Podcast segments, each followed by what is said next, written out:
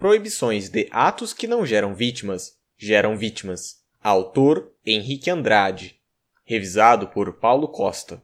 Esclarecimento.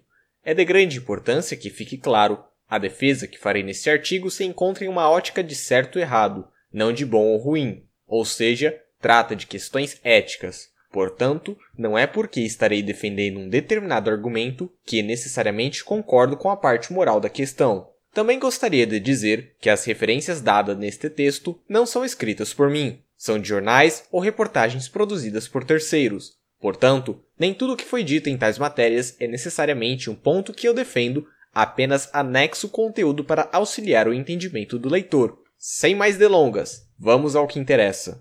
Introdução. As práticas que eu irei apresentar neste artigo geralmente são taxadas como abomináveis e prejudiciais à sociedade. Portanto, estarei concentrado nas seguintes proposições. Os indivíduos responsáveis por tais atos não são culpados de qualquer atitude de natureza violenta, pelo menos no que tange a presente discussão, e se proibirmos suas atividades, o faremos em nosso próprio prejuízo.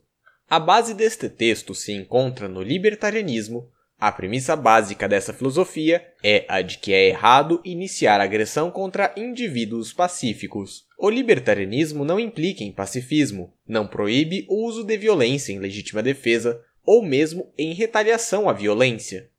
As ações que estamos considerando pertencem à categoria não agressivas, não forçam qualquer indivíduo a qualquer coisa, se algumas pessoas têm negócios com os indivíduos que praticam esses atos, os supostos vilões, esses negócios são voluntários. As pessoas tomam parte em transações voluntárias porque sentem que algum benefício pode surgir dali. Já que as pessoas comercializam voluntariamente com os vilões, elas devem obter deles algo que desejam, ou seja, eles têm de estar lhes proporcionando algum benefício.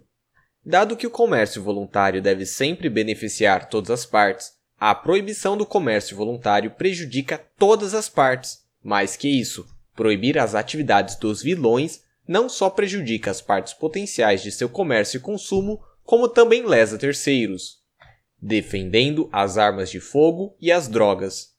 Como diria uma pessoa considerada de direita, Armas não matam, são as pessoas mal intencionadas que utilizam tal objeto para cometer crimes. Por outro lado, uma pessoa considerada de esquerda diria: Meu corpo, minhas regras. Qual o problema de usar drogas? Eu só estou afetando a mim mesmo.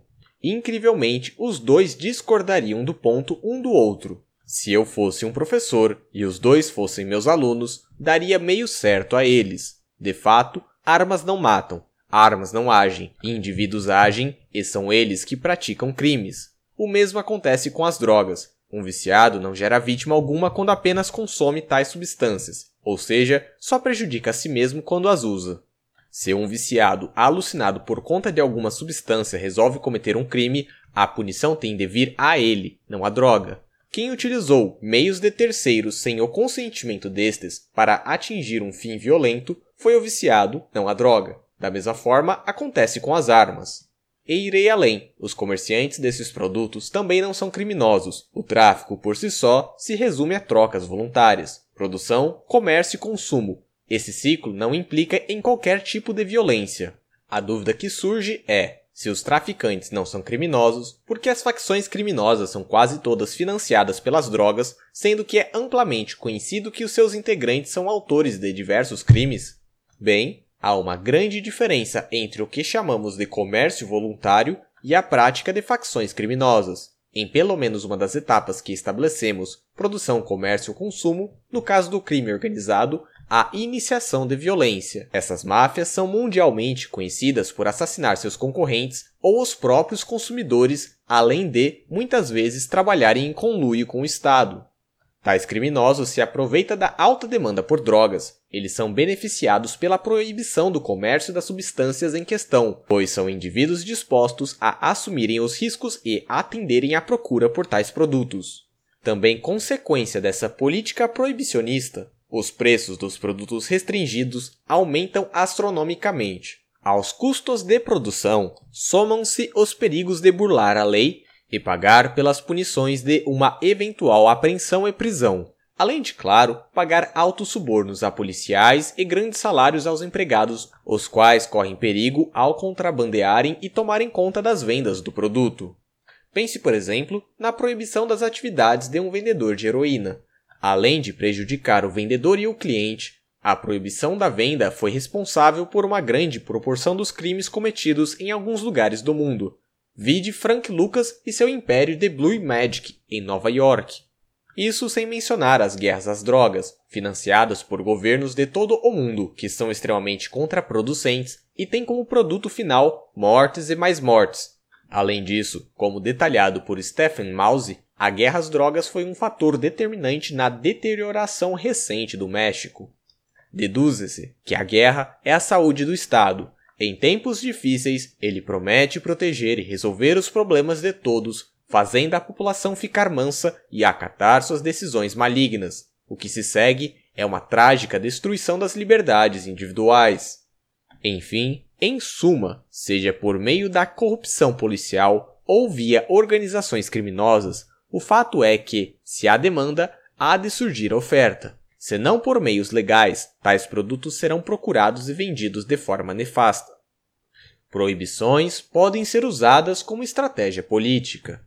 O proibicionismo pode vir de diferentes formas. Entretanto, há um denominador comum nesse meio, a subjetividade do parâmetro utilizado para a determinação do que é ou não crime.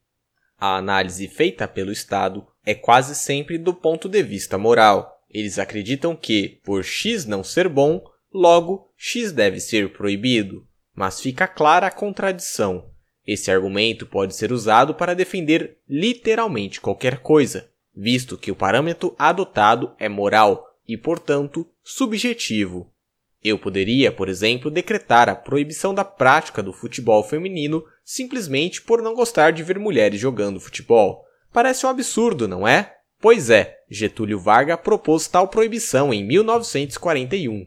Essas medidas estatais muitas vezes são tomadas devido a pressões populares. Em outros casos, podemos definir essas ações como jogadas de mestre. A Venezuela é um exemplo. A tirania venezuelana não pode ser jogada somente na conta de Maduro. Em 2012, sob comando de Hugo Chávez, o Congresso venezuelano aprovou a Lei do Controle de Armas, Munições e Desarmamento, cujo objetivo explícito era desarmar todos os cidadãos. Inicialmente, Chávez promoveu um programa de anistia estimulando os venezuelanos a trocarem suas armas por eletrodomésticos. Naquele ano, houveram apenas 37 registros de entregas voluntárias de armas, sendo que a maioria das armas obtidas pelo governo, cerca de 12.500, foi na base da força. Em 2014, já com Maduro no poder, o governo da Venezuela investiu mais de 47 milhões para impingir o desarmamento, o que inclui espetáculos públicos de tratores destruindo armas em praças públicas, a restrição é tão abrangente que até mesmo estilingues e armas de pressão só poderiam transitar nas mãos dos agentes estatais. O resultado disso? Bem, os cidadãos venezuelanos viraram reféns desarmados. A situação se tornou tão absurda e inacreditável que um veículo de guerra guiado pela força militar comandado por Maduro atropelou manifestantes no meio de uma rua. A solução mercadológica. Por fim, gostaria de salientar algo imprescindível. É preciso defender a descriminalização e a liberação, nunca a legalização. O motivo é simples. Legalização traz burocracias e impostos no pacote, o que tornaria ainda mais fácil para o Estado praticar suas manipulações estratégicas e elevaria consideravelmente os preços dos produtos. O caminho ético a ser seguido é o do livre mercado, Nele, as pessoas poderiam vender e comprar os produtos que querem sem precisarem recorrer a meios violentos. Sem contar que, no caso das drogas, diversos documentários demonstram o quão impuro e contaminado é a maioria dos produtos frutos do crime organizado. E uma vez que você não é mais taxado como criminoso por produzir tais substâncias, os incentivos para focar nesse empreendimento e melhorar seu produto aumentam. Outro ponto forte é o fator concorrência.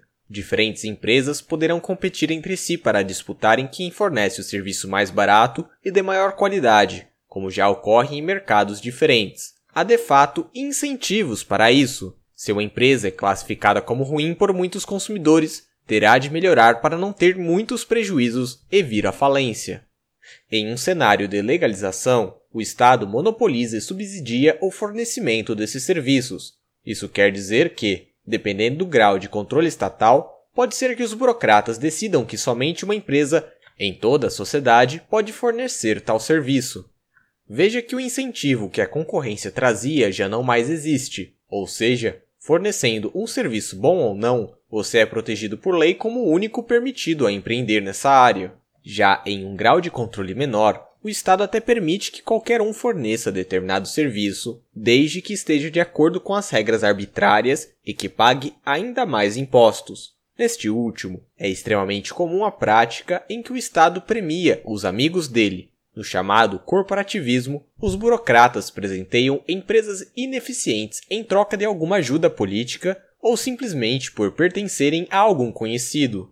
O mais revoltante dessa história é que esse subsídio é financiado pelas vítimas pagadoras de impostos. Esses suprimentos extras que as empresas ineficientes conseguem são extremamente prejudiciais ao consumidor e aos concorrentes honestos, pois acabam levando a um problema muito semelhante ao do monopólio, são justamente essas barricadas na frente do portão do livre mercado que impedem o desenvolvimento. Falando sobre um caso bem recente, a polêmica dos canudos de plástico. Fica fácil ilustrar o real problema. Existem inúmeras ideias ecológicas excelentes que venderiam como água a um preço acessível, não fossem os incontáveis obstáculos estatais que acabam elevando o preço de algo que seria bem mais barato caso não houvesse intervencionismo estatal. Um pacote com mil unidades de canudo biodegradáveis, por exemplo, custa 170 reais. O de plástico, com a mesma quantidade, sai a 6 reais. Isto é resultado da interferência estatal. E essa situação é a melhor das hipóteses, visto que a maioria dos casos termina da seguinte forma: as dificuldades impostas pelo Estado acabam impedindo que os projetos sequer saiam do papel. Essas dificuldades geradas pelo Estado acabam modificando até mesmo a personalidade das pessoas. O espírito empreendedor cai por terra quando se é frustrado. O espírito empreendedor cai por terra quando se é frustrado desta maneira, o que acaba fomentando o desejo por concursos e cargos públicos. E é aí que a cultura estatista se fortalece. Ainda podemos levantar outros pontos em defesa da não proibição, como o importante uso medicinal de drogas e a elevação do nível de segurança que as armas trazem. De qualquer forma, são práticas que, por si só, se classificam como violentas. Trata-se de crimes sem vítimas. Citação: No momento em que as pessoas não podem vender e comprar o que querem, mas há uma legislação que decide o que elas podem vender e comprar, a primeira coisa que será vendida e comprada é a legislação. Fecha a citação. Fim da leitura. Espero que você tenha gostado. Se gostou, deixe aquele like transcendental, faça aquele compartilhamento irrefutável e, se possível, apoie o canal, que isso é muito importante para eu colocar o projeto a todo vapor. Sério mesmo, a sua ajuda é muito importante. Abraço, tchau.